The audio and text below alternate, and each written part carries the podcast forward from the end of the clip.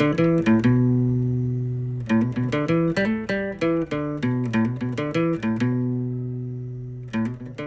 tarde a todos. Eu me chamo Vitor Carajuru, eu sou discente da Faculdade Nacional de Direito da Universidade do Brasil e membro pesquisador do Grupo de Estudos em Direito Esportivo da FND UFRJ. Hoje, em nome do JAD FND, representando o professor doutor Ângelo Vargas, vou apresentar para vocês os participantes da nossa live de hoje, que tem como tema a propriedade intelectual e o desporto. Essa live faz parte do nosso grande projeto do JAD Online, que é uma iniciativa que é uma iniciativa de fomento ao estudo e produção acadêmica do direito esportivo nas redes sociais. A live de hoje é uma live que eu poderia dizer que a gente a gente está em casa, porque temos dois alunos da Faculdade Nacional de Direito, um ex-aluno e a vice-diretora dessa da Faculdade Nacional de Direito. O grupo de estudos em Direito Esportivo da FND tem a honra de ter a participação da professora doutora Cone Cesário, vice-diretora da FND UFRJ, professora de Direito Comercial e Propriedade Intelectual da FND Profnit UFRJ, doutor e mestre pela PUC de São Paulo, muito obrigado por aceitar o nosso convite e fazer parte da nossa comunidade, professora. Obrigada a vocês. Contamos também com a presença do Dr. Gustavo Piva, advogado especialista em propriedade intelectual, sócio do escritório Daniman Sinsen e diretor executivo do Instituto Daniman Sinsen, IDS. Muito obrigado pela participação, doutor Gustavo. É um imenso prazer tê-lo aqui conosco. Obrigado, Vitor. Prazer é todo meu. E para mediar esse debate, promovendo ainda mais conhecimento, a minha amiga parceira, Ingrid Grandini, graduando em Direito do nono período pela Faculdade Nacional de Direito da FRJ, estagiária no Franklin Advogados, presidente da Comissão Disciplinar da STJD da CBHG, pesquisadora e membro do Grupo de Estudos em Direito Esportivo do JAD-FND. Desejo a todos um ótimo debate. Tenho certeza que vamos sair daqui com menos dúvidas e mais conhecimentos acerca desse tema da propriedade intelectual no desporto. Ingrid, eu passo a bola para você. Muito obrigada, Vitor. Eu acho que eu nem preciso dizer o quanto eu fico honrada e feliz de estar dando uma live com dois especialistas no assunto, de ainda graduando ter a oportunidade de visitar essa live. É, vamos começar tendo em vista essa que é o GED, não só o GED, mas as nossas lives são conteúdos que abrangem pessoas das mais diversas faixas etárias, com os mais diversos níveis de escolaridade e também indicando essa questão do, da multidisciplinaridade do direito desportivo, eu queria que a professora Cone falasse um pouquinho para a gente, em linhas gerais, o que é a propriedade intelectual e o que ela abrange.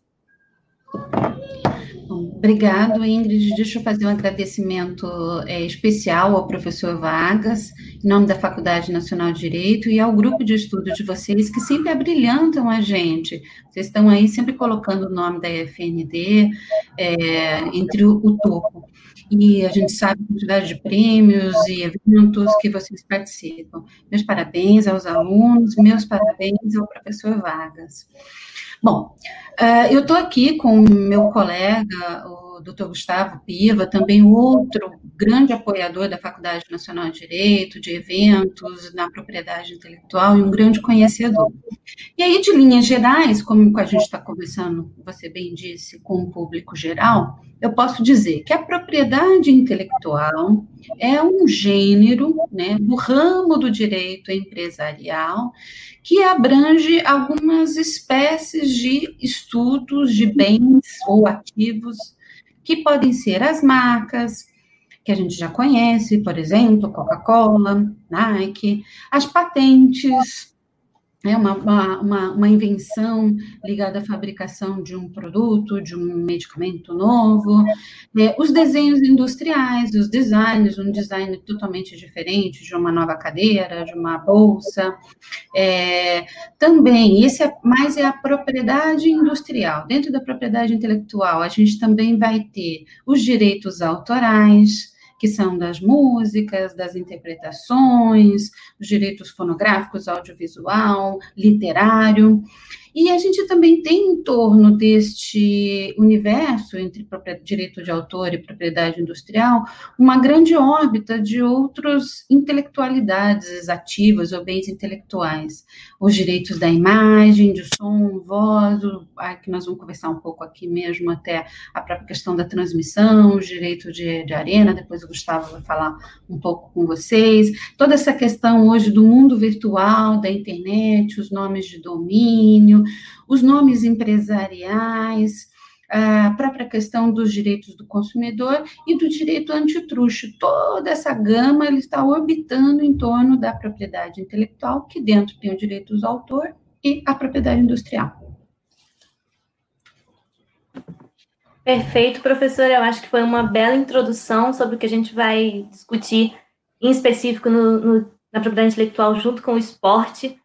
Eu queria passar a palavra agora para o doutor Gustavo, tendo em vista tudo isso que a professora Cone falou sobre as diversas áreas da API. Eu queria que o doutor Gustavo desse um panorama geral, porém um pouco mais específico, sobre essa, a relevância da API para o mundo desportivo. Bom, primeiramente, obrigado, Ingrid. É um grande prazer estar participando desse evento da FNB. A, a Cone falou, né, eu sou, eu sou um egresso da faculdade, né, estudei na faculdade de 97 a 2002, é, e é sempre um prazer, né, eu tenho muita saudade do tempo de FND, é, guardo com muito carinho, né, todos os cinco anos que eu passei aí na casa, e hoje, é, hoje como a Cone falou também, eu sou um apoiador né? Inclusive no nosso instituto, no nosso instituto Dana Simpson, nós temos uma parceria com a FND UFRJ, fizemos um baita evento ano passado na FND, né? Estamos fazendo hoje, espero que possamos fazer uh, muitos mais pela frente. Então é sempre um prazer poder estar colaborando com a FND.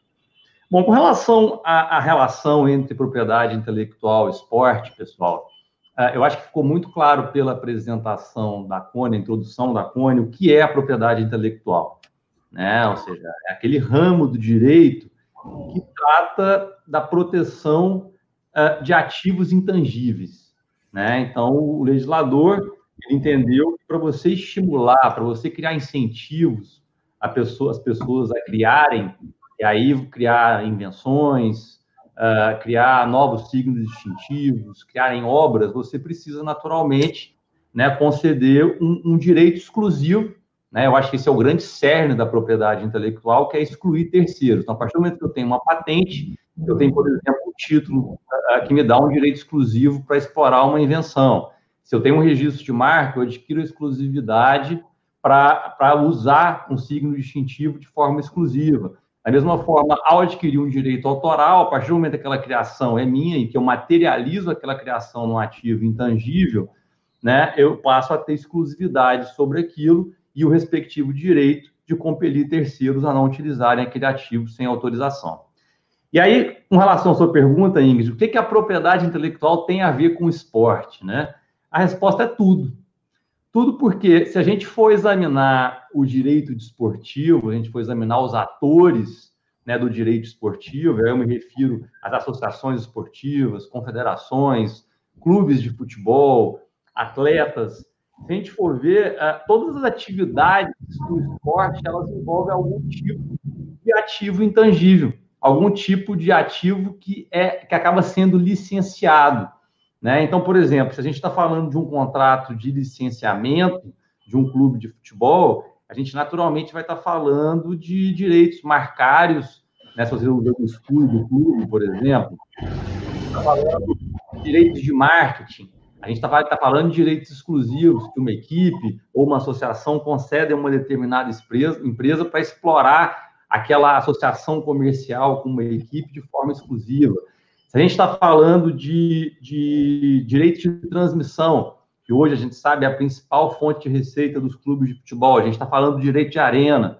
Né? Com relação aos atletas, quais são, qual é a principal fonte de receita deles hoje? Né? Não é o contrato de trabalho com o clube, na verdade, é o direito de imagem, né? ou seja, que não é tecnicamente um direito de propriedade intelectual, mas é um direito da personalidade, que eu acho que também vale a pena a gente explicar um pouquinho. Então, é justamente em função de, dessa característica da propriedade intelectual a gente pode dizer que se existe uma indústria em que a propriedade intelectual ela atua como uma fomentadora de negócios né, e como uma verdadeira viabilizadora de, de, de, de, investimentos essa indústria é a indústria esportiva. Né? Então, é exatamente por isso que a propriedade intelectual acaba sendo tão relevante no, na indústria do esporte.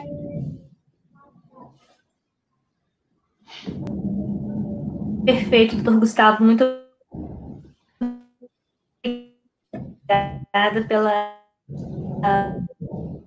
pela sua resposta. A gente consegue depreender, então, que a relação área ela é um dos grandes uma grande importância, né? ela tem uma grande importância no mercado desportivo.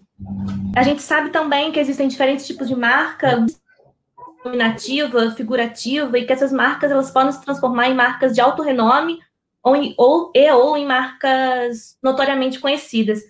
Eu queria que a professora Cone explicasse para a gente um pouquinho como, como, se, como acontece esse processo de registro de marca, como se dá ele e qual é a principal diferença entre essas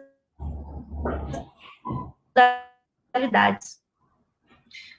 Bom, é, com relação a, ao desporto em si, depois é, a gente faz um, um, um bate-bola bem, bem bacana, uma discussão bem bacana com o Gustavo, que eu sei que, que dá para a gente travar, mas em linhas gerais, de novo, vamos, vamos apresentar. A gente tem o, aqui no Brasil o registro feito no INPI, é, que você pode fazer diretamente, mas que é aconselhável que você procure um advogado ou um agente da propriedade intelectual que faça para você. É algo muito simples e hoje até bem rápido, em torno de três a quatro meses você tem o seu registro de marca. Ela pode ser nominativa, que é o nome, né? Então, lá, Corinthians, né? Acabei de me entregar aqui, sou corintiana. É, é, Corinthians, pronto eu posso associar ao símbolo né, do Corinthians ou ao espadachim do Corinthians, e aí eu vou ter a palavra e o símbolo, eu vou ter uma marca mista. Eu posso ter só o, símbolo, o espadachim do Corinthians, então eu vou ter uma marca figurativa. E eu posso, eventualmente, até ter uma tridimensional, que é a forma em terceira dimensão, de repente, uma chuteira aí, né, aquela famosa chuteira que o Pelé fez o gol, de repente pode, né? Vai ter, vai ter que passar por todos os critérios de registro de marca, distintividade, etc. e tal, ser, um, ser uma marca tridimensional. E a marca de alto renome é, é aquela que é essa mesma forma de apresentação, mas que detém proteção em todos os ramos de atividade. Porque as marcas a gente protege por categoria. É, se eu trabalho com uma categoria de serviços de restaurante, eu vou registrar para restaurante. Se eu faço cosméticos, eu vou registrar na classe 3 para cosméticos. Se eu confecciono roupas, eu vou registrar na classe 25. E eu vou ter proteção só ali dentro desse meu quadrado. No caso da Alta Renome, ela dá uma proteção em todos os ramos de atividade, sempre no território nacional. É, só o Flamengo tem o um registro de marca de alto renome no INPI, aqui do Brasil, e a entidade de Fórmula 1, o F1 da Fórmula 1 é uma marca de alto renome também registrada. Mas depois a gente vai falar o porquê que, de repente, né, Gustavo, os clubes fazem essa opção ou não de fazer os seus registros de alto renome ou não, por que é bom, por que não, por que não precisa, etc e tal. E notoriamente conhecida é uma marca que sua fama ela extrapola o território. Então, sem dúvida nenhuma, né, vou afirmar aqui, Corinthians é uma marca notoriamente conhecida em outros países. né? Certamente é, é, conhecida sim, é notoriamente conhecida, agora tirando a brincadeira, é, na Europa, é, em países que as pessoas gostam né, do futebol. É uma marca notoriamente conhecida. Talvez não seja notoriamente conhecida nos Estados Unidos, né, que não tem uma tradição futebolística. Então, independentemente de ter registro, a marca Corinthians, ou seja, uma marca notoriamente conhecida fora do seu território, vai ter proteção.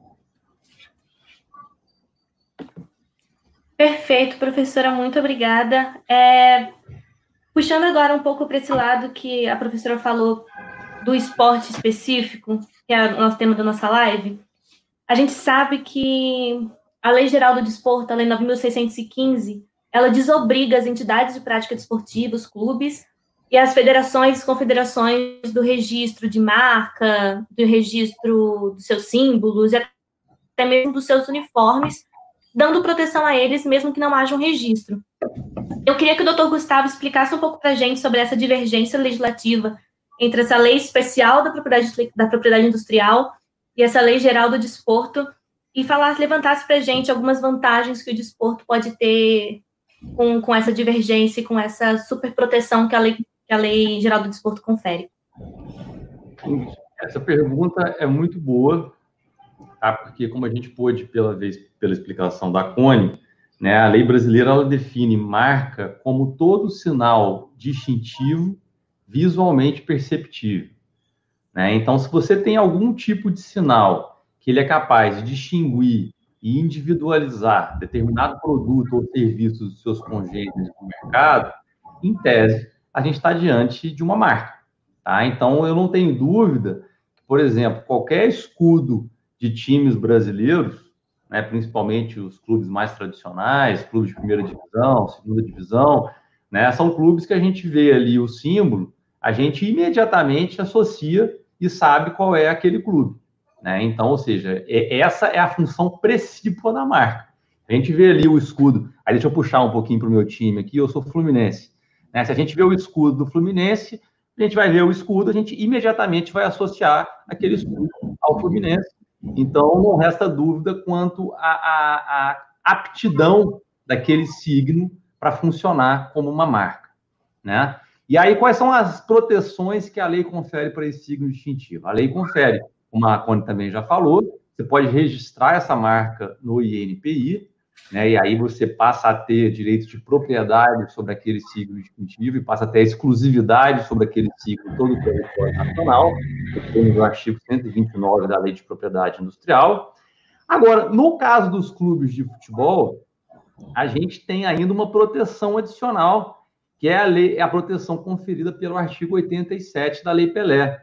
Tá? Eu até trouxe aqui na, na apresentação, se o Rafael conseguir colocar a, a, a apresentação, é, deixa, eu, deixa eu passar aqui.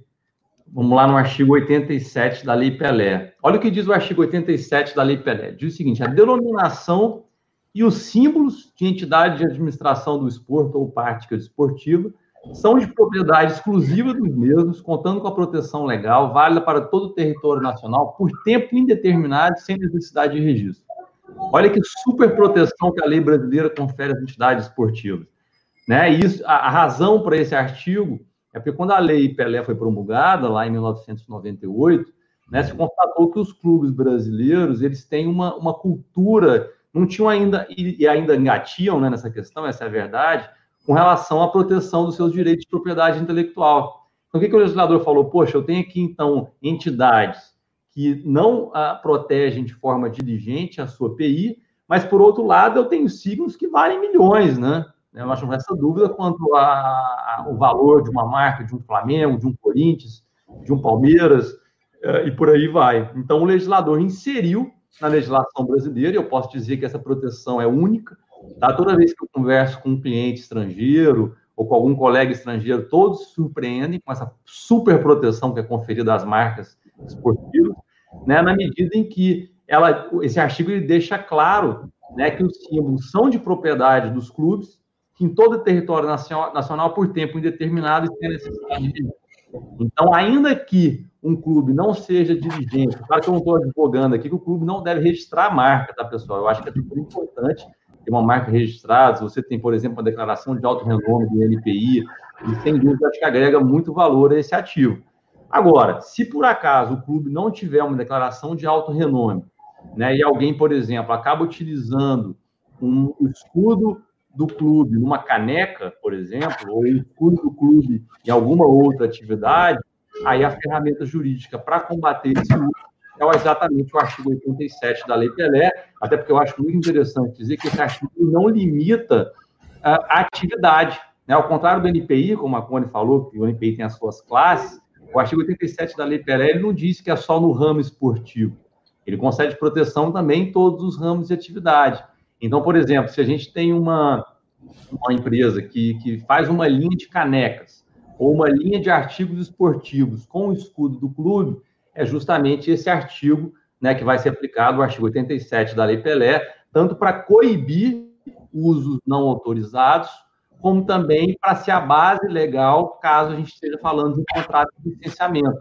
Né? Então, se um clube, por exemplo, faz um contrato uh, de merchandising para desenvolver uma linha de roupa, ou então, não sei, uma linha de cosméticos, vamos dizer, com, com a sua marca, é exatamente no artigo 87 que vai lá tá, vai estar tá lá a base jurídica para o clube conceder aquele direito. Então, sem sombra de dúvida, a gente está diante de um artigo importantíssimo para proteção das marcas dos clubes, que é o artigo 87.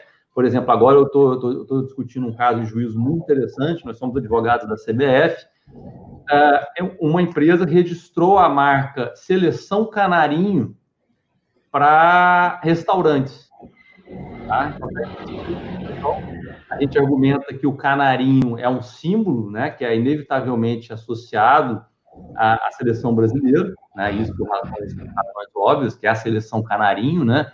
Então, ou seja, a gente argumenta nesse caso que ao a, a, aglutinar os dois termos, seleção e canarinho, a gente está falando de um signo distintivo que é inevitavelmente associado à seleção brasileira. Então, nesse caso, a gente ajuizou uma ação para anular, né, para declarar a nulidade de um registro para a marca Seleção Canarinho, porque a gente entende que esse registro foi indevido, e nesse processo, por exemplo, o NPI também já opinou a nosso favor, entendendo que realmente o registro foi concedido de forma indevida e é, é, concordando com a aplicação do artigo 87 ao caso. Então, eu gosto muito desse caso, ele mostra como que o artigo 87 ele pode ser usado na prática né, para proibir eventuais usos indevidos e usos não licenciados. Muito obrigada, doutor Gustavo. Eu acho que ficou bem claro assim a, a, o que acontece em relação às duas legislações. Eu queria saber da professora Cone também essa visão que ela tem como uma professora da propriedade intelectual, uma agente, uma pesquisadora. Eu queria saber a opinião dela sobre essa divergência legislativa que a gente tem. Então, primeiro eu queria até é, trocar uma bola aqui. Olha, estou falando como se fosse uma conhecedora de futebol. Queria trocar uma bola aqui com o Gustavo, até é, tendo conhecimento desse caso Seleção Canarinho, que acho que é para deixar claro para os nossos ouvintes, né? O artigo 87 ele protege os times de futebol, as designações, os símbolos no território nacional. É, Fora daqui, eles têm que se proteger, né? Têm que buscar o seu registro e muitas vezes é necessário, e aí eu já começo a dar até a minha opinião, que eu acho que, como acadêmica, que eu acho que a, a, a, o artigo 87, é, ele criou uma, uma, pode ter criado uma acomodação por parte dos times, né, por parte dos times de futebol, é, na proteção dos seus ativos intangíveis. É, então, eu tenho ali, já tenho a lei que me descreve, eu não preciso correr atrás. Mas existem outras implicações, e Gustavo, por favor, fique à vontade para a gente conversar, como essa, de você registrar fora, como? É, se você, de repente, vai licenciar aquele símbolo para uma empresa do exterior fabricar um produto, você vai precisar é, ter provavelmente um registro, um contrato, né, para poder fazer a transferência, receber, ou melhor, receber royalties. Eu não sei se o artigo 87 bastaria para um recebimento de royalties, um licenciamento para uma fabricante de roupas no exterior. E a própria configuração do que, que são esses símbolos do, do, do time e o que, que é marca. É, se vocês me permitem, eu acabei de pedir para meus filhos correrem ali no quarto e buscar. Aqui, o nosso urubuzinho, Flamengo, porque eu tenho um flamenguista em casa, é, é, afilhado do Antenor Barbosa, nosso amigo que colocou ele como flamenguista. E eu tenho aqui o espadachim do Corinthians, que poucos sabem que é o, o, o, é o, o símbolo oficial, quando na verdade as pessoas pensam no gavião. Né? E o gavião também é símbolo da, de uma escola de samba, né? E o urubu também pode ser símbolo de outras coisas, eu não sei. Então, eu acho que essa delimitação, o artigo 87 não dá. Esse é um símbolo? Até que ponto que é, é, é, é e esse urubuzinho, essa forma de urubuzinho aqui, toda divertida, todas as formas de urubu, se eu, se eu olhar pelo artigo 87, eu vou achar que todas as formas do urubu pertencem ao Flamengo, né? Ou todas as formas do espadachim pertencem ao Corinthians. Mas não pode ser assim, porque senão a gente também estaria criando um exclusivo absurdo, não estaria, Gustavo? Olha, eu acho muito bom o seu comentário. Por exemplo, você deu belos exemplos por que, que o registro ele é recomendável, né? Ainda que exista a proteção do artigo 87, o registro ele é recomendável, perfeito com relação ao exterior, né? Porque o artigo 87, naturalmente, ele vai conceder proteção somente para o território brasileiro. Então, se a gente está falando de uma entidade que tem negócios lá fora, é, é, necessário você fazer o registro. Por exemplo, a CBF, né, a gente cuida de todo o portfólio internacional dela, está fazendo vários registros agora na China para a marca CBF, escudos da CBF, porque ela vai fazer uma rede de, de escolinhas de futebol naquele país. Então, ou seja, então, o registro, sem dúvida, ele é uh, necessário.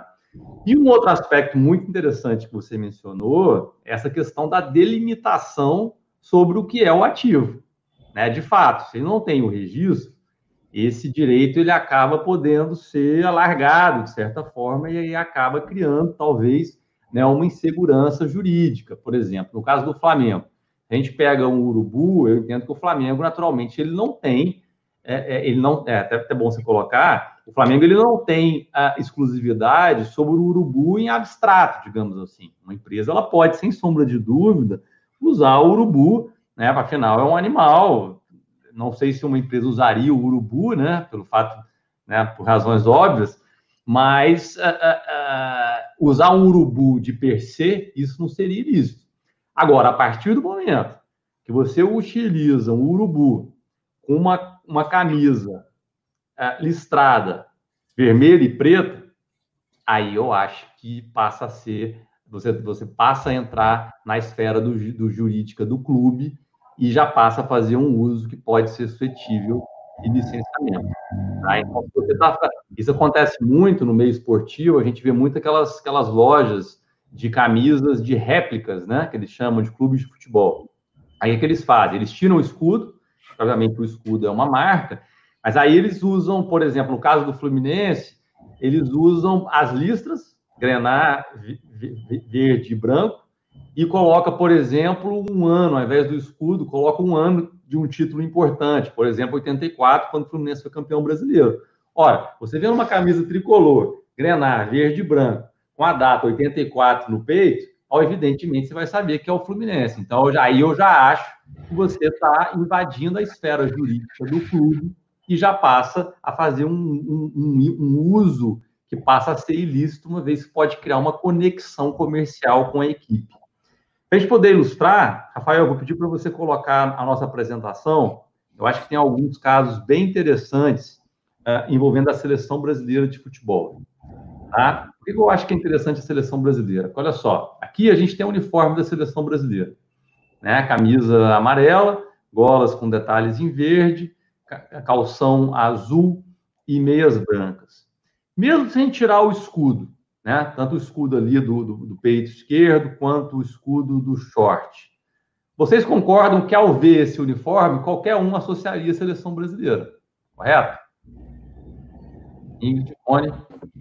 Claro, claro, com certeza. Sim, com certeza, com certeza. Então, ou seja, a gente tem aqui um uniforme que claramente funciona como um signo distintivo, de modo que ao ver essa combinação específica, qualquer pessoa passa a associá-la né, à seleção brasileira. E aí a gente pode ver aqui, ó, como isso funciona na prática. Por exemplo, quando a gente tem infrações, ou seja, empresas que tentam se associar à seleção brasileira sem licenciamento, evidentemente não vai existir o uso do escudo. Vai existir, na verdade, um uso de um uniforme em um contexto que pode levar à seleção brasileira. Né? Aqui, por exemplo, a gente tem o leading case sobre essa matéria no Brasil, que foi julgado pelo Tribunal de Justiça do Rio de Janeiro, uma decisão que foi confirmada pelo STJ, tá? é a única decisão que eu tenho conhecimento uh, envolvendo casos, né, a gente pode dizer, de marketing de emboscada, né, que chegou até o STJ. Aqui a gente tem uma campanha da Coca-Cola, Eu não tenho aqui o, o vídeo inteiro, mas passavam ex-jogadores da seleção brasileira, como o Bebeto, o Dadá Maravilha, como se fosse aquecendo né, para o jogo, com um uniforme que a gente pode ver que não é o uniforme oficial, mas com um uniforme que remete à seleção brasileira. Então, o tribunal entendeu que, nesse caso, existia uma associação indevida que deveria ser coibida. Esse caso já transitou em julgado, hoje ele está em fase de liquidação de sentença. Aqui alguns outros casos, né? E aqui um caso que envolveu esse, esse da Copa de 2010. Aqui foi um caso da Caixa Econômica Federal que colocou os mascotes dela, né, os poupançudos, vestido com uma camisa que lembra da seleção brasileira dentro do estádio de futebol. Esse caso aqui também já transitou em julgado e atualmente está em fase de liquidação de sentença. É, o tribunal entendeu que houve é, a infração dos direitos exclusivos da CBF. Aqui um outro caso, né, Cone? Vendo aí a questão dos mascotes, né? Você puxou muito bem a questão do mascote do Urubu do Flamengo e do, do Mosqueteiro do Corinthians. Aqui a gente tem, por exemplo, um mascote da Sadia, né? Que esse aqui foi durante os Jogos Olímpicos, né, aqui do Rio, no qual ela não usou o símbolo, mas usou um uniforme que remete à seleção brasileira. Nesse caso aqui, o TJ do Rio também existiu, entendeu que existiu infração. Né? E por aí vai, são diversos outros casos uh, no qual existiu, né, ou seja, o tribunal coibiu esse tipo de associação sem autorização. Então, acho que esses casos demonstram bem como que funcionam na prática né, essas questões dos usos indevidos de símbolos de clubes de futebol ou de equipes esportivas. Aliás, éramos para nós estarmos vivendo o ano né, do, do ambush market do ponto de vista de Olimpíadas, porque éramos para ter Olimpíadas. E geralmente nos, nos pré-momentos de grandes eventos é quando isso mais acontece, e aí a gente pode dizer melhor. É, que está realmente buscando se associar ou não. Agora, Gustavo, eu vou, eu vou, estimular o debate, sou acadêmica, sou chata, não adianta, vou estimular o debate. Assim, entre a, seleção brasileira, o verde e o amarelo, é muito realmente característico o nosso uniforme, que também são as cores é, é, nacionais, né? não são cores comuns. Mas a gente vai ter algumas seleções e ou mesmo times de futebol que se valem de um conjunto de cores muito comuns às vezes com pouca distintividade, porque muitas outras usam, né? Eu, eu, tenho um pouco de impressão que o vermelho e branco é muito utilizado entre os times de futebol de modo geral, é, o azul, né? O azul claro e o branco também eu tenho um pouco dessa impressão. E aí eu fico com aquela dificuldade de delimitar eu, eu imagino que, olha, está ocorrendo um bush market ou não está ocorrendo um bush market, né? Está tá, tá aproveitando ali da Argentina, da camiseta da, da Argentina, ou está do, do, do, país X, é, ou não, ou simplesmente está usando azul, ou é do Grêmio, né? O Grêmio, que eu acho que é azul e branco, né? E aí vai.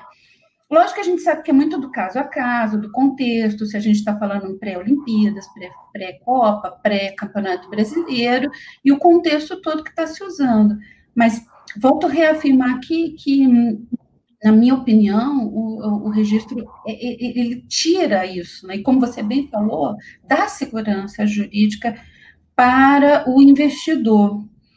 E, e aí eu vou trazer um dado que, que eu estive pesquisando e deve fazer parte até de um artigo para a revista do, do grupo, que é o número de investimentos em publicidade no país. É, eu não vou, é, só vou pegar um número aqui, vocês me permitem não estar olhando bem, bem com cuidado na tela. É, não está aparecendo para vocês, não tem necessidade, mas só para falar os números exatos. É, a gente tem em torno de 100 140 bilhões anualmente de giro na economia do mercado publicitário. Desses 140 bilhões que o mercado publicitário brasileiro gira, apenas 0,5% é investimento em patrocínio de clubes, por exemplo, de futebol. Então, nem se fala em patrocínios de outras atividades esportivas, aí é 0,001. De verdade, estou falando números reais aqui é, é, investigados. É, e patrocínio é uma, é uma modalidade de publicidade que depois o Gustavo até pode comentar aí um pouco mais. É uma forma de, de, de levantar dinheiro. Na França, é 3% do, do que se gira em, em publicidade. Na Inglaterra, é 5,5%, 5%, na Itália 8% e na, na Espanha quase 17%. E aí, Gustavo, você estava falando da proteção que parece que a CBF faz bem feitinho, né, a respeito dos seus símbolos, e isso para mim se refere, se reflete economicamente. Por exemplo, nessa questão do dinheiro que recebe de publicidade. Veja, a CBF recebeu mais ou menos no ano passado 85 milhões em patrocínio. Enquanto a Federação Inglesa recebeu mais ou menos 70 milhões de libras. Por outro lado, o maior time em número de torcida no Brasil, que é o Flamengo, recebeu 12,5 milhões em, em, em patrocínio vindo de publicidade, né?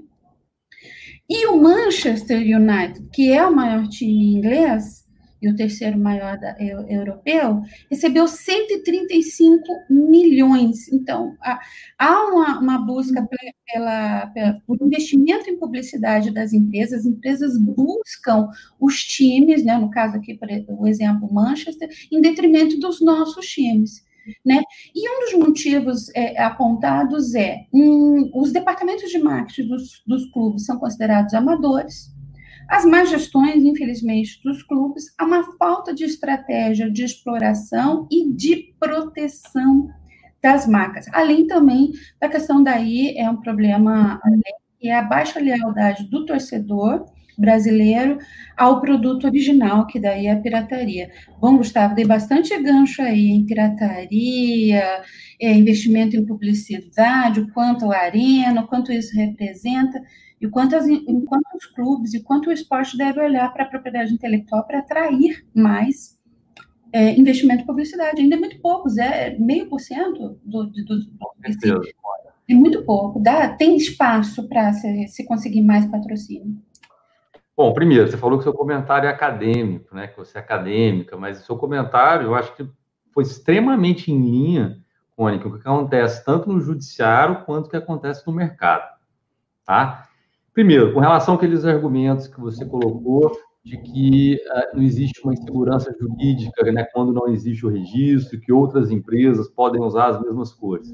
Concordo, isso acontece muito. Por exemplo, a gente mais vê nos casos da CBF é uma empresa que eventualmente tentou se associar à seleção brasileira, dizendo primeiro que as cores verde e amarela são as cores nacionais, que, portanto, ninguém pode ter exclusividade. O argumento que a gente normalmente usa para isso, dizendo, olha, não, a CBF ela não está querendo monopolizar as cores verde e amarela. As cores verde e amarela, evidentemente, não poderiam ser monopolizadas. O problema é você usar as cores verde, amarela e azul num contexto em que vai se associar à seleção brasileira. Outro argumento que os, que os réus normalmente usam é que ah, a, a Austrália também usa o verde e amarelo. É. A Austrália e a Jamaica. A Jamaica também é verde e amarelo. Ok, mas se você vê, o, por exemplo, o amarelo da Austrália e da Jamaica também, a tonalidade de cor normalmente é diferente. Né? Então, é, é realmente, como você falou, é muito difícil e a importância é. desses dois países no universo do futebol e o nosso, né, verde e amarelo, também. Né? é muito. Tem, é muito, muito, tem muito a ver também com aquela questão de proteção de trade dress, né? De conjunto imagem, de Exatamente. colocação das coisas no mesmo, no mesmo forma. Quando a gente busca proteção é, é para esse tipo, né, pra, digamos assim, para a identidade visual do uniforme, a gente está falando de trade dress. Ou seja, a gente está falando da impressão visual do uniforme que identifica aquela equipe. A gente só, só utiliza o artigo 87 como um reforço ao artigo 195 da lei, né, que fala de concorrência desleal. No artigo 87 é o substrato uh, legislativo, digamos assim, para a gente mostrar que o trade dress do uniforme ele está protegido juridicamente. Comentário da Cone com relação à questão da, da, dos clubes ainda explorarem muito pouco essa fonte de receita. É verdade. Né? Infelizmente, a, a, receita com merchandising e licenciamento de marcas, símbolos, etc., é, ainda faz, é uma ínfima parcela das receitas dos clubes. Quem fazendo o melhor trabalho no Brasil, sem sombra de dúvida, é o Flamengo, mas mesmo o Flamengo ainda tem uma receita muito dependente dos direitos de transmissão. né? E quem vem fazendo melhor isso no, no, no Brasil, sem sombra de dúvida, é a CBF. Né? A CBF ela já percebeu, né? ou seja, a, a, a, receita de patrocínio dela já é bem dividida, né? e aí envolve os direitos de transmissão da, dos jogos da seleção brasileira, quase meio a meio, direito de transmissão dos jogos da seleção brasileira e os contratos de patrocínio que são realizados. Aí, nesses contratos de patrocínio, ela concede exclusividade para o patrocinador usar, obviamente, as marcas da CBF, usar o uniforme, usar os símbolos, poder ser chamado de patrocinador oficial. E nesses contratos, normalmente existe uma obrigação da CBF combater eventuais infratores. Né? Então, aí, como a Cone falou também, normalmente, antes de uma Copa do Mundo, antes de umas, umas Olimpíadas, são quantas infrações mais aparecem. Né? Então, aquele momento, que é o momento mais importante para o patrocinador ter seu direito exclusivo, né? e justamente em função dessa, dessa postura proativa da CBF, a gente pode dizer que o Brasil é um dos países que tem uma jurisprudência mais desenvolvida na área de, de ambos marketing, nessa área de direitos de propriedade intelectual relacionados ao uniforme do clube de futebol. posso fazer isso, dizer isso com, com segurança. Eu já discuti essa questão em alguns fóruns internacionais, com FIFA, e normalmente lá fora essas questões acabam sendo eh, definidas por meio de notificações extrajudiciais, etc. Então, aqui no Brasil, toda vez que eu discuto essa questão lá fora e levo toda a jurisprudência que a gente tem, uh, os, os, os, nossos colegas né, do exterior normalmente se surpreendem né, do quão desenvolvida é a nossa jurisprudência em relação a e aí eu acho que se reveste naquele número que eu trouxe da fatia que a CBF consegue, comparado, por exemplo, à Federação Inglesa, né, que é onde o meu futebol é, é forte, a, a, fatia que a CBF consegue de, de, de investimento em publicidade muito superior à, à, à Federação Inglesa, né? Também no caso da CBF, ela tem a vantagem de ter um time bom, né? Pentacampeão do mundo, né, Cone? Então. não, não, sim, eu, sim. É, então, não, assim, com certeza, com certeza. A é uma sortuda. É, não, com é, certeza. Mas eu acho que para o investidor tem essa questão do, do, do quanto. É, é, existe um número que se chama ROI, que é um, retorno de investimento, que se faz o levantamento quando o marqueteiro coloca o dinheiro. É, Para quem não sabe, eu, eu durmo com um inimigo marqueteiro há 22 anos, sou casada com um, né? Então eu sei bem um pouquinho disso. E eles fazem um cálculo, olha, quanto que isso vai me retornar, né? Então, por exemplo, eu acredito, aí eu não estou falando com números estatísticos, que é, diante do fanatismo também do argentino, você deve ter um ROI alto, um retorno de investimento alto ao patrocinar numa seleção argentina. Mas aí também, por que, que busca, de repente, mais patrocinar a CBF do que a outra? Talvez por esses outros meios, Gustavo, que você levantou, essa, essa preservação, que ela faz, esse é, cuidado jurídico. É, eu tenho dúvida. Essa segurança, onde... essa segurança que ela dá ao investidor. Sim, é, eu não tenho dúvida que onde você tem valor, né, quando a gente fala de propriedade intelectual, onde você tem valor, você tem um ativo que atrai uh, uh, infratores ou aproveitadores, aí você naturalmente, né, a reboque disso, a partir do momento que aquela atividade de licenciamento é tão relevante para a sua atividade, você tem que adotar uma postura proativa. Entendeu? Então, eu concordo plenamente com você. Eu acho que isso faz parte do pacote, digamos assim, né? Ou seja, além da, da empresa querer se associar à seleção brasileira, poxa, uma, uma equipe que, evidentemente, tem um, um impacto né, extremamente positivo perante toda a população, especialmente em época de Copa do Mundo, Olimpíadas ou alguma competição relevante. E, com, junto com o pacote, poxa, da CBF, ela adotar uma postura proativa, eu acho que sem dúvida isso acaba criando um incentivo para o patrocinador, é na medida em que a, gente vive muitas vezes a, a, a angústia do patrocinador, que ele paga milhões de reais para a CBF ao longo de todos os anos, e aí chega lá justamente no momento da Copa do Mundo, quando ele quer ter aquele direito exclusivo, aí aparece um concorrente dele usando uma, uma, uma publicidade que faz uma clara associação comercial à seleção brasileira. Então, a gente compartilha muito dessa angústia, né? E eu acho que essa postura proativa é realmente muito importante. E acho que todos os clubes de futebol brasileiro deve, deveriam perceber isso. Né? Normalmente, quando eu, eu, eu, dou muito palestra na CBF, na, na CBF School, né? E ali tem vários uh, uh, uh, dirigentes de clubes de futebol brasileiros. Então, eu normalmente dou o exemplo da CBF para mostrar o quanto pode ser benéfico né, você adotar uma postura proativa. Eu acho que isso, sem dúvida, vai agregar valor para o seu portfólio e, consequentemente, você vai acabar né, conseguindo gerar uma receita maior. Você sabe que agora você me deu uma ideia. Eu vou, é, eu vou levantar quanto que a, a, Federação Alemã arrecada em patrocínio, porque eles, eles são quatro títulos. Sim, sim, quatro e, títulos. Olha, eu, Nossa, eu, não tenho, eu, não tenho, os números aqui, mas. Mas gente... eu imagino que a CBF arrecada mais do que a Federação a CBF, Alemã. A CBF é a confederação quando a seleção alemã é, quando a seleção alemã também é muito importante, né? Então... Mas a CBF é a confederação do mundo que mais arregada com patrocínio. Você talvez porque seja mais profissional. Agora, esse recado eu acho que ele vai também para os outros esportes. Nesse meu levantamento, eu pude ver, por exemplo, é uma característica que a gente já sabe, né? Na, na, nos Estados Unidos, eles se dividem muito entre quatro esportes: o basquete, o beisebol, o futebol americano e. O rock. O rock. É, acho que, acho que era o rock.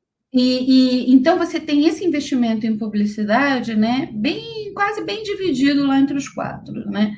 Já na, na, na Europa, que é muito parecido com a gente, que se foca muito no futebol, o investimento é quase todo para o futebol, mas sobra ainda uma fatia para outros esportes, principalmente esportes assim que, eu, que, que eu, se eu estiver usando uma expressão errada, por favor, quem conhece o assunto me perdoe, mas eu falo esportes de um pouco de nicho, é, o alpinismo, é, esportes, às vezes, de nicho recebem, né, o tênis, né, na Europa, consegue receber boas fatias de patrocínio, enquanto os nossos esportes, mesmo esses que eu estou chamando de nicho, nem sei se a palavra correta é essa, sequer consegue isso. O ciclismo consegue boas fatias de patrocínio, muito longe, lógico, do que o futebol, mas na Europa, mas consegue. E eu acho que também vai para as outras federações pensar nessa proteção, né? Sim. O grande exemplo que eu costumo dar é o judô, para esse tipo de esporte. É porque o judô, é porque o Brasil normalmente tem muito bons lutadores de judô. Então, quando chega nas Olimpíadas, o judô é o esporte que a gente mais acompanha. Né? Agora, é aquele tipo de esporte que a gente só acompanha, quem não é, obviamente, do judô. A gente só acompanha durante as Olimpíadas. Durante as Olimpíadas, né? Muitas vezes eu acho até que a gente está diante de uma Olimpíadas de judô, porque todas as disputas do Brasil são no judô, quase, né? Então, é, o que existe muito interessante, a gente pode comentar isso quando a gente falar de, de imagens de atletas, aí são restrições, por exemplo, criadas pelo Comitê Olímpico Internacional, como, por exemplo, a regra 40, né, que proíbe uma empresa que patrocina um atleta de explorar a imagem do atleta durante os Jogos Olímpicos. Eu, pessoalmente, eu acho essa restrição muito exacerbada, eu não concordo com ela, porque, na verdade, né, na, na, na, justificativa de evitar uma associação comercial com os jogos, eu acho que o COI ele acaba interferindo de uma forma muito violenta né, nesse ativo tão importante para os atletas e especialmente para esse esporte que a Cone chamou de nicho, como, por exemplo, o judô. Poxa, uhum. se eu proíbo o judoca brasileiro de utilizar a imagem dele durante os Jogos Olímpicos, o que vai sobrar para ele? Né? Porque é justamente durante os Jogos Olímpicos que o judô está mais em evidência. Então, eu já não concordo, por exemplo, com essa restrição em relação às imagens dos atletas durante os Jogos. É uma regra, na minha opinião, muito, muito polêmica. Essa e que, que é poderia estimular, inclusive, as próprias federações, né? Arrecadações, etc. Dúvida, mas o problema é o seguinte: você, hoje a regra 40 ela acaba prejudicando todos os atletas, porque você tem uma, uma situação em que pô, o patrocinador ele vai investir no esporte, mas quando chega no filé mignon daquele esporte, quando ele tem visibilidade, ele não vai poder usar, explorar aquele ativo, então você cria um problema. Então, no mínimo, esse contrato de patrocínio ele vai ser celebrado. Se ele vier celebrado, ele vai ser celebrado com, por um preço menor. Né? Então, você cria um problema, aí, eu acho, na minha opinião, para os atletas e, consequentemente, para as confederações. Agora, eu, eu selecionei tomar algumas perguntas, professora, com a, com a sua licença, porque a gente recebeu algumas perguntas aqui no chat. E eu queria que vocês respondessem. A primeira delas é do Maurício Rodrigues. Ele diz assim: nomes e emblemas de clubes e agremiações esportivas podem ser consideradas marcas? Se sim, haveria plágio, por exemplo, de times como Botafogo e Botafogo São Paulo, em que tanto o nome da equipe como o emblema são muito semelhantes? Possível, inclusive, inclusive de confusão entre um e outro? A gente vê muito isso, tem o Corinthians São Paulo, tem o Corinthians Paranaense, tem o Flamengo e tem o Flamengo aqui de São Paulo também. A gente consegue ver bem, bem que existem esses tipos de coisa. Eu queria que vocês tá. dessem algumas observações sobre essa pergunta do Maurício Rodrigues. A pergunta é muito boa. Ela normalmente surge quando a gente fala de marcas no ambiente esportivo. Eu não tenho dúvidas que quando esses clubes começaram a usar. A, a primeira, a primeira resposta para a primeira pergunta é sim. Tá? Ou seja, nomes, escudos, sem sombra de dúvida, são marcas e estão protegidas tanto pela lei de propriedade industrial, caso elas estejam registradas no NPI, como estão também protegidas pelo artigo 87 da Lei Pelé. Não resta nenhuma dúvida em relação a isso. Agora, o que aconteceu nesses casos é o seguinte: a gente tinha clubes dos grandes centros, né, normalmente Rio e São Paulo, e clubes de outros, outras cidades, cidades menores, passaram a, a usar né, nomes e escudos muito semelhantes ao dos times dos grandes centros, que nada fizeram, né? Eu não tenho dúvida que quando esse uso passou a ser feito, a gente estava diante de uma infração. Então, hoje, se surgir, por exemplo, um Fluminense em São Paulo, tricolor e usando um escudo parecido, eu não tenho a menor dúvida que o Fluminense poderia, com base no registro que ele, nos registros que ele tem no NPI, como também com base na Lei Pelé, ele poderia coibir esse uso. Mas o que aconteceu em relação a todos esses casos foi que os clubes não tomaram medidas.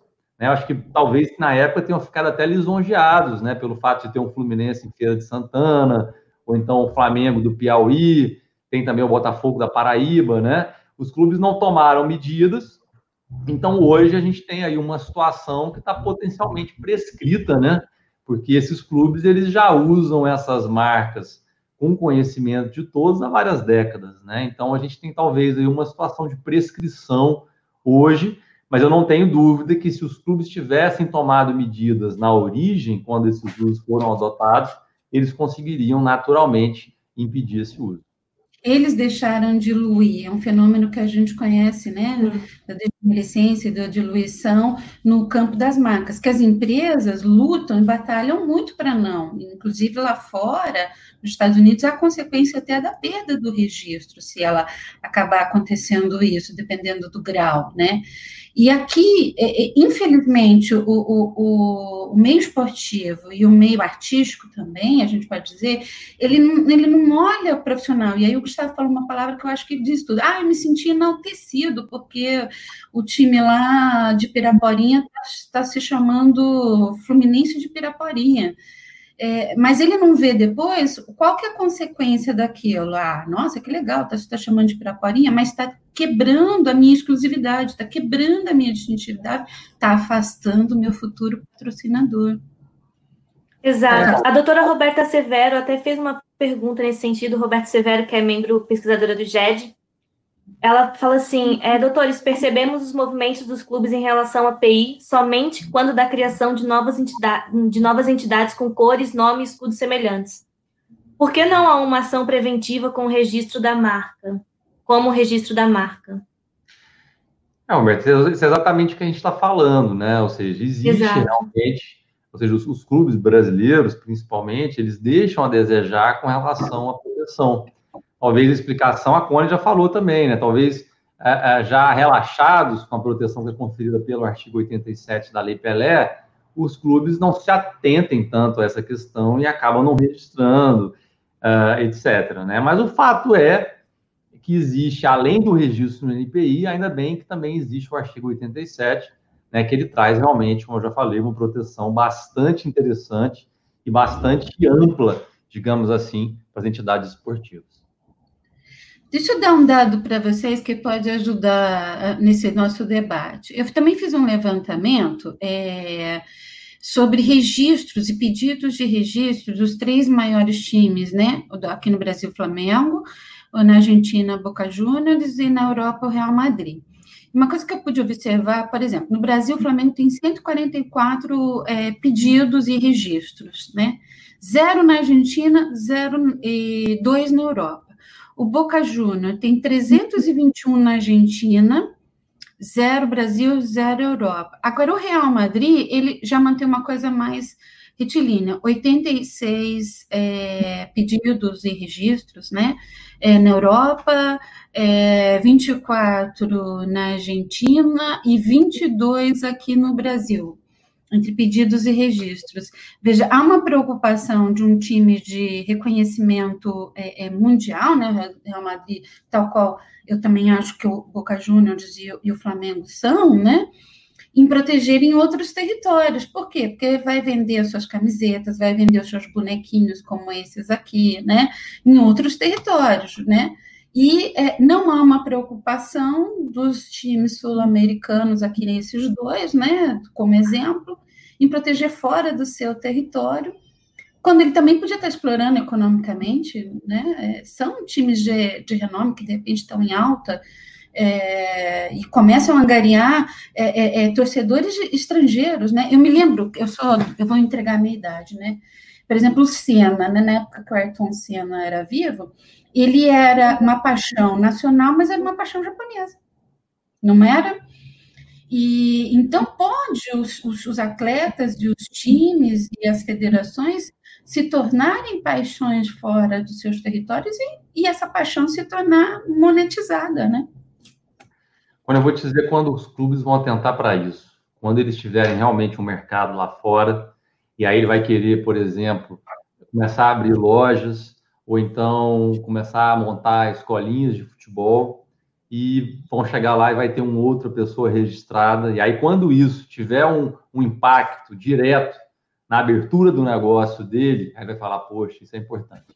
Eu, como é. advogado, eu já vi esse tipo de situação inúmeras vezes, né? ou seja, uma empresa que adota eventualmente uma postura mais relaxada, mais negligente com relação à proteção do seu ativo, mas quando isso impacta o negócio dela, aí ela passa realmente a ter uma atenção maior com a, com a, com a propriedade intelectual. Ingrid, deixa eu cutucar o Gustavo num assunto que a gente é, ele sabe é, e que poucas pessoas conseguem imaginar, até eu tive dificuldade, é patente no mundo desportivo. Posso tomar o seu lugar e cutucar? Eu queria que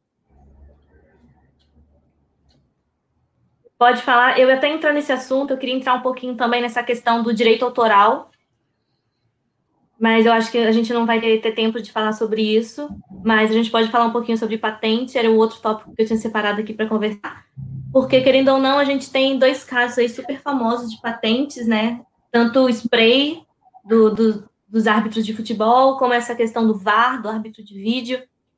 Eu queria que vocês comentassem um pouquinho sobre essa questão das patentes esportivas e qual a importância delas.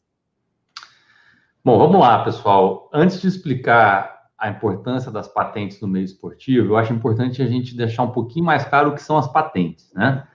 Patente é um título que é concedido pelo Estado e que cujo objeto são inovações, invenções, né, que são desenvolvidas por inventores. Então, você pode ter uma patente de invenção ou patente de modelo de utilidade. Então, se você inventa, por exemplo, uma nova máquina, um novo composto químico, tem uma função né, de resolver algum problema técnico, a forma de você tem para proteger aquilo é uma patente. Então, uma coisa que é muito um erro, que é muito comum, que a gente vê inclusive na imprensa, a gente vê patentear uma marca.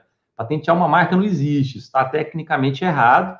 Você pode registrar uma marca e pode patentear uma invenção. Tá? Então, quando, quando a gente está falando de patente, a gente normalmente está falando de invenções né, advindas do intelecto né, humano e que normalmente envolve um investimento muito grande. Aí, a partir do momento que você inventa alguma coisa que é novo e inventivo, você adquire uma propriedade sobre aquela invenção e pode explorar ela com exclusividade pelo período de 20 anos né, do depósito do pedido de patente no INPI ou de 10 anos da concessão da patente. Então, você cria um incentivo, digamos assim, para as empresas inovarem cada vez mais. No esporte, por que, que as patentes são relevantes? Ora, porque eu, a gente está falando especialmente de esporte de alto rendimento, necessariamente vai envolver algum tipo de tecnologia em que as patentes podem ter uma função importante. Então, por exemplo, eu me lembro na época da natação, quando a gente tinha aqueles super maiôs, né, maiôs com tecidos de borracha né, específicos, que foram desenvolvidos pela Espido, que reduzia o tempo dos atletas em até um, dois segundos nos 100 metros rasos. Então, ali você tinha uma tecnologia de ponta que era objeto, por exemplo, de uma patente.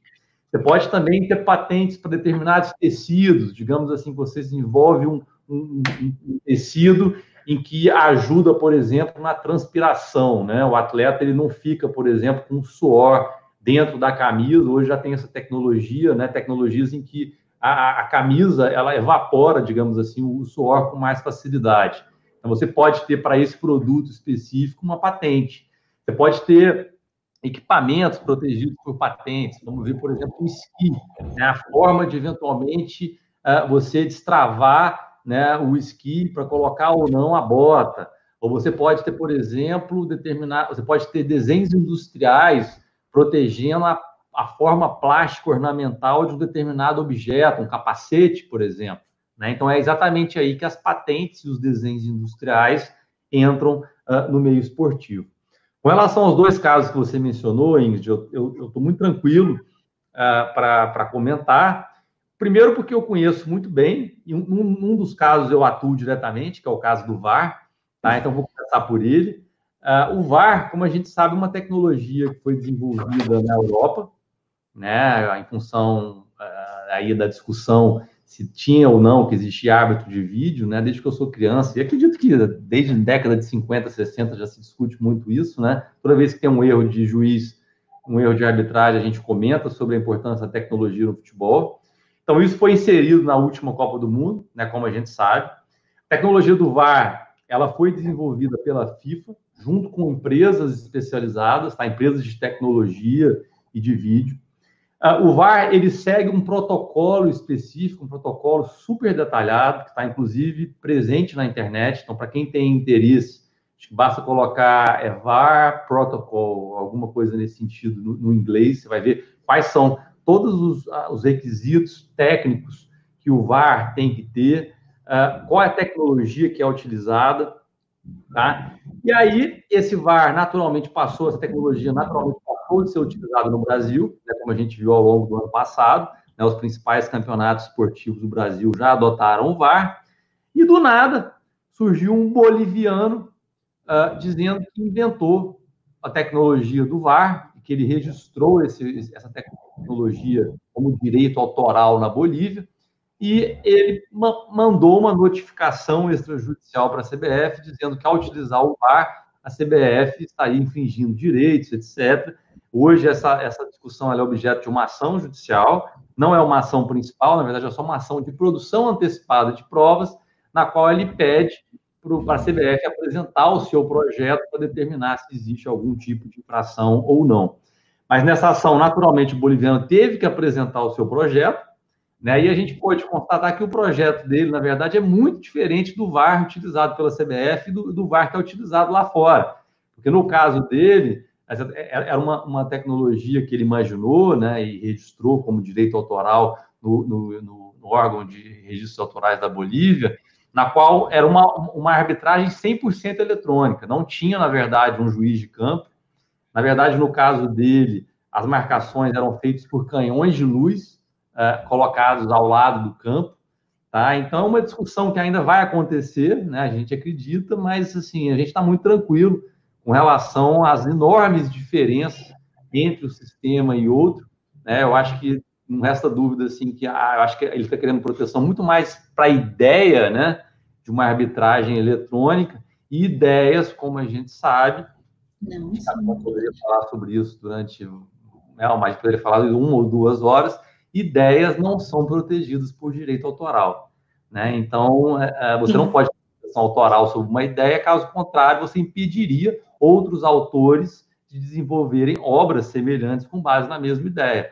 Então, para você ter um direito exclusivo sobre o VAR, eu entendo que, na verdade, você tinha que buscar, na verdade, uma patente de invenção né? E, e, obviamente, conseguir comprovar que aquela tecnologia que foi criada, ela é nova e inventiva. Ou seja, ela nunca tinha, poderia ter sido existido antes, em qualquer lugar do mundo, e não poderia ser óbvia em relação àquilo que já existia, o que, na minha opinião, seria ah, requisitos bastante difíceis de serem cumpridos. Então, essa é a razão pela qual eu vejo uma dificuldade né, para se obter uma patente para o sistema do VAR. E com relação ao caso do spray, esse é um caso que eu não atuo, mas que eu acompanho de perto, né, até em função né, dever de ofício. Esse, na verdade, é uma ação que existe contra a FIFA aqui no Brasil. Nesse caso, a gente tem um inventor brasileiro né, que obteve uma patente sobre a, a, a, aquela, o spray, né, aquele spray que de, de, de, para o juiz colocar o lugar da barreira, né, aí também é um problema histórico né, do futebol, ou seja, o fato da barreira se adiantar antes do jogador bater a falta. Então, esse, essa solução técnica veio a, a, resolver esse problema histórico. E aí, o que eu sei é que existe uma ação judicial né, tentando proibir a FIFA de usar uh, o spray e também de obter uma indenização por esse uso, né, que é supostamente indevido. Agora, o que eu acho importante mencionar no caso do spray é que ele não obteve uma patente para o método, para o método de se marcar a barreira com o spray. Tá? Na verdade, a patente é o composto químico que ele desenvolveu. Tá? isso faz toda a diferença numa ação de infração de patente, uma vez que se a FIFA conseguir comprovar que o composto químico que ela utiliza é diferente do composto que ele patenteou, como, por exemplo, diferentes pH ou diferentes substâncias, né, pode eventualmente não existir uma infração. Né? Então, esse, esse é um caso que a gente vale a pena a gente acompanhar para ver como ele vai uh, ser decidido. Tem, temos tempo, Ingrid? Temos um tempinho ainda. Dá para a então, senhora fazer uma considerações breves sobre o caso das patentes. Eu, eu, eu, eu quero fazer é, que, é um, que é um olhar, né?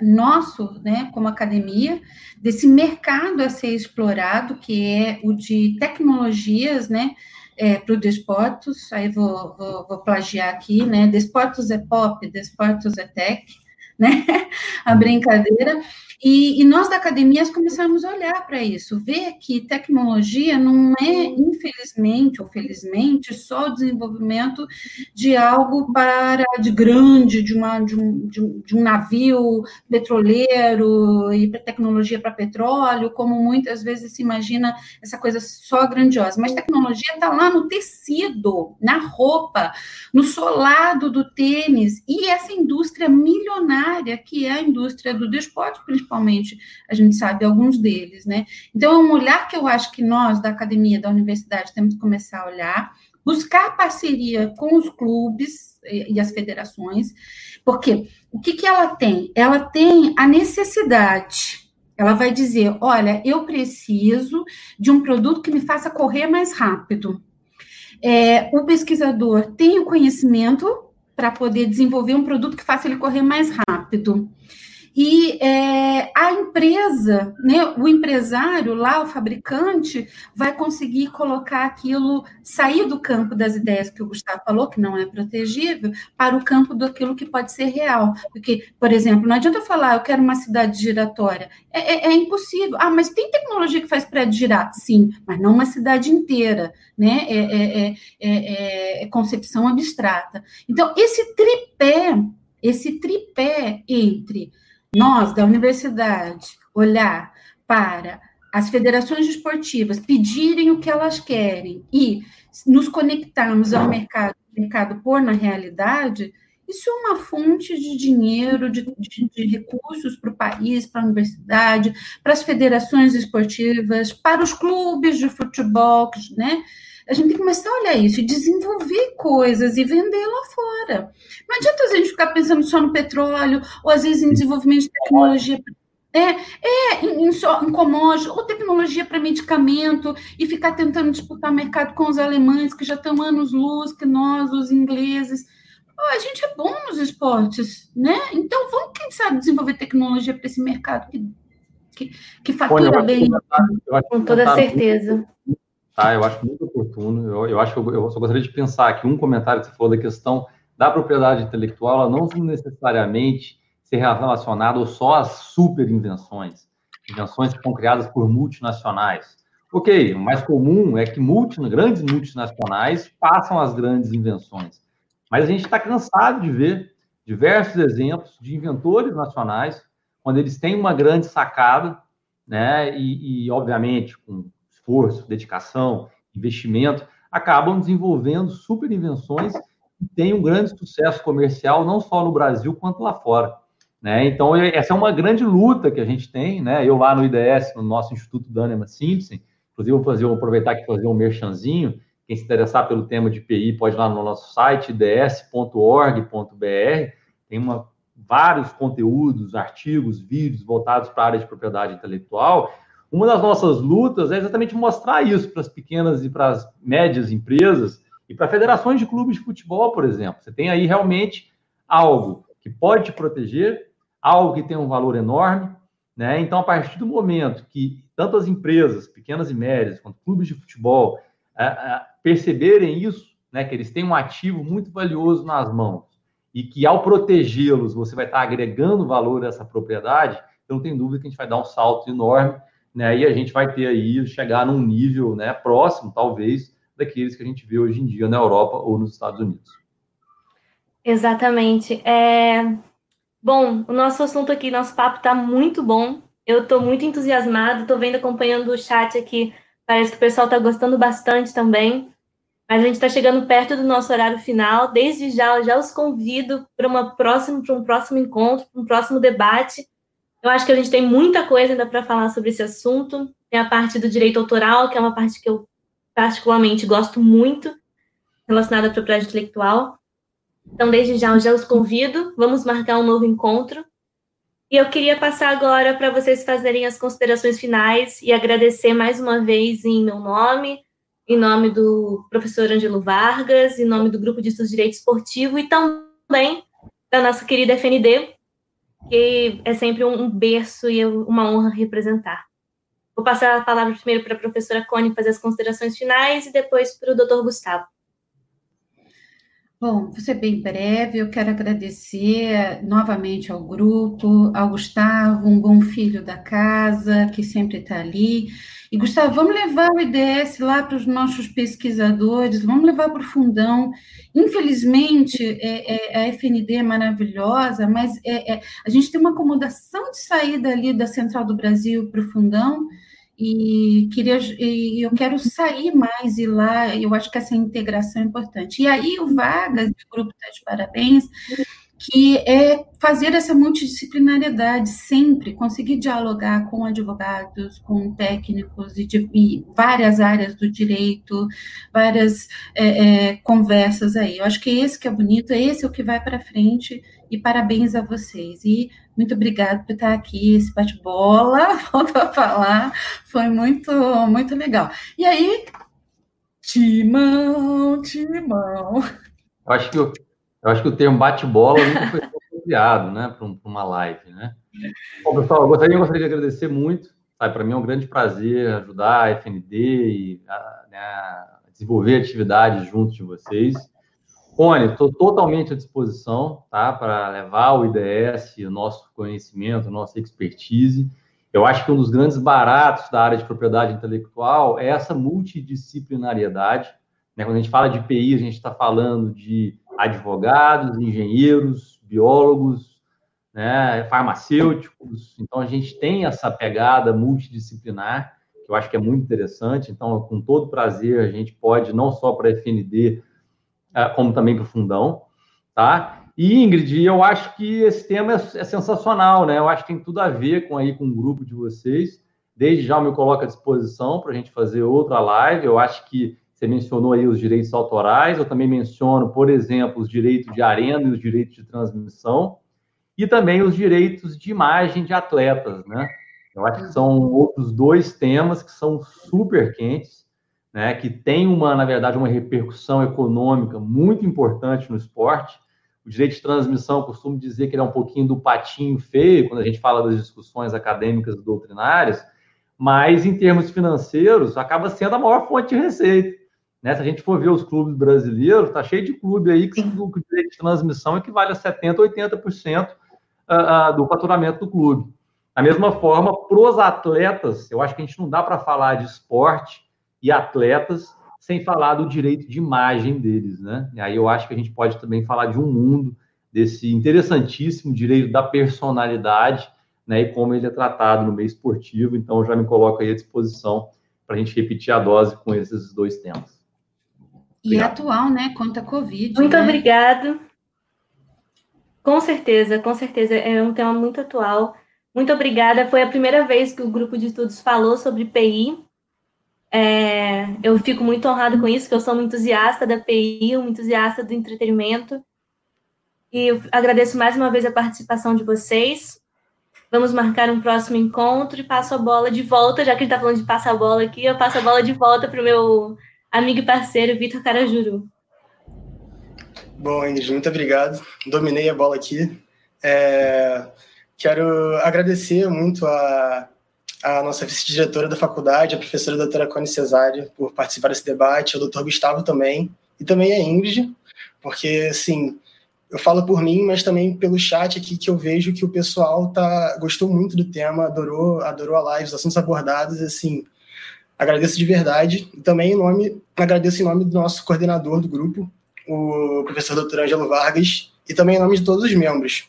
Queria agradecer também ao Rafa, que está aqui no. O Rafael Martins, que está aqui no nosso, nos bastidores, ajudando a gente, a, Priscila, a doutora Priscila Japiaçu também. E aproveito aqui para deixar o convite para a nossa próxima live, que vai acontecer nessa quinta-feira, dia 18 de junho, às 4 horas da tarde, aqui no canal também. E essa live terá como tema os contratos e estratégias de marketing esportivo.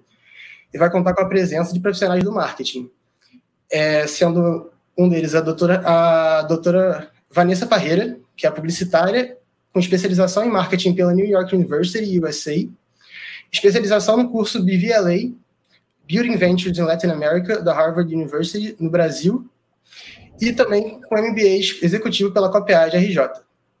Também estará presente Lenin Franco, que é gerente de marketing e negócios do Esporte Clube Bahia, graduado em publicidade e propaganda pela Polifux e com MBA em gestão de projetos pela Unijorge.